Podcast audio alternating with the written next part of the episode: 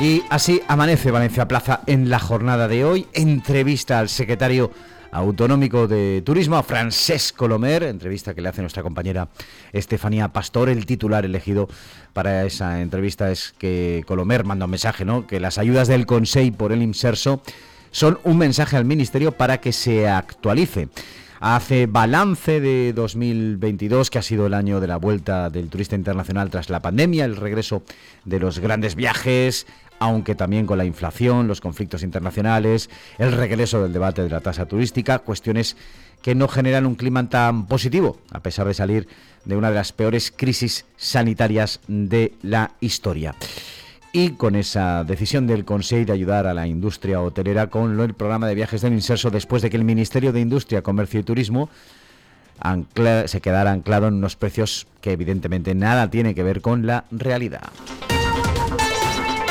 También hoy en Valencia Plaza, Marta Gozalvo nos cuenta que el Consejo de Transparencia triplica su presupuesto por la dedicación exclusiva de sus cargos. El pasado mes de marzo, los partidos del Botanic aprobaron la nueva ley de transparencia, una norma impulsada en realidad por la consellería que dirige Rosa Pérez Garijo, aunque fuera registrada evidentemente por los tres socios del Botanic, como proposición de ley que sustituyó a la de 2015.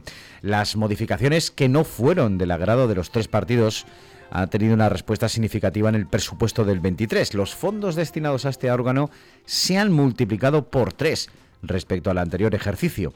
Si para este año en curso el dinero reservado para ese consejo era de 135.000 euros, para el próximo aumenta hasta los 432.000.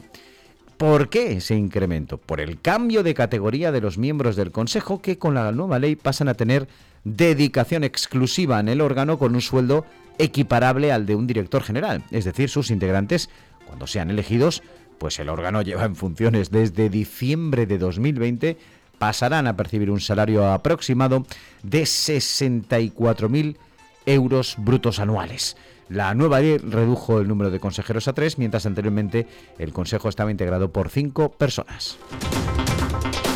Rosana Crespo hace un balance de cómo está la situación en esas elecciones en el Colegio de Abogados de Valencia, rebaja de la cuota y mejoras en las bajas y en el turno de oficio las propuestas para dirigir el ICAP. Más cosas en clave inmobiliaria.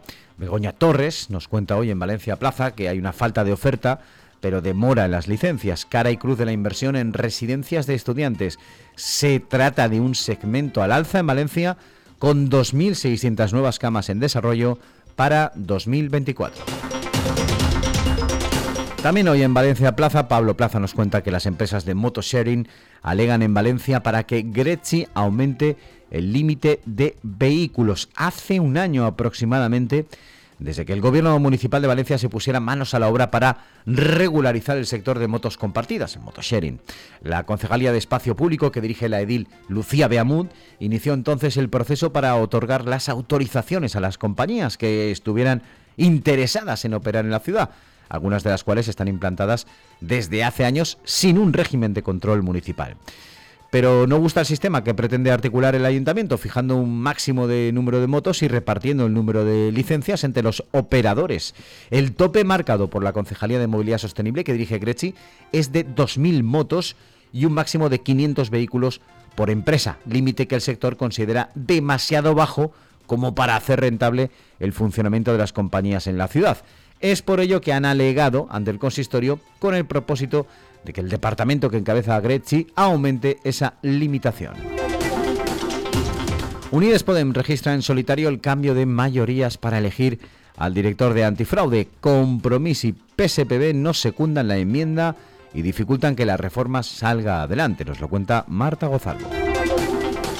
Y la auditoría de Girsa refleja incumplimientos reiterados en materia de contratación. Otra empresa pública dependiente de la Diputación de Valencia cuyo informe de auditoría completo pone de manifiesto importantes incumplimientos en materia de contratación.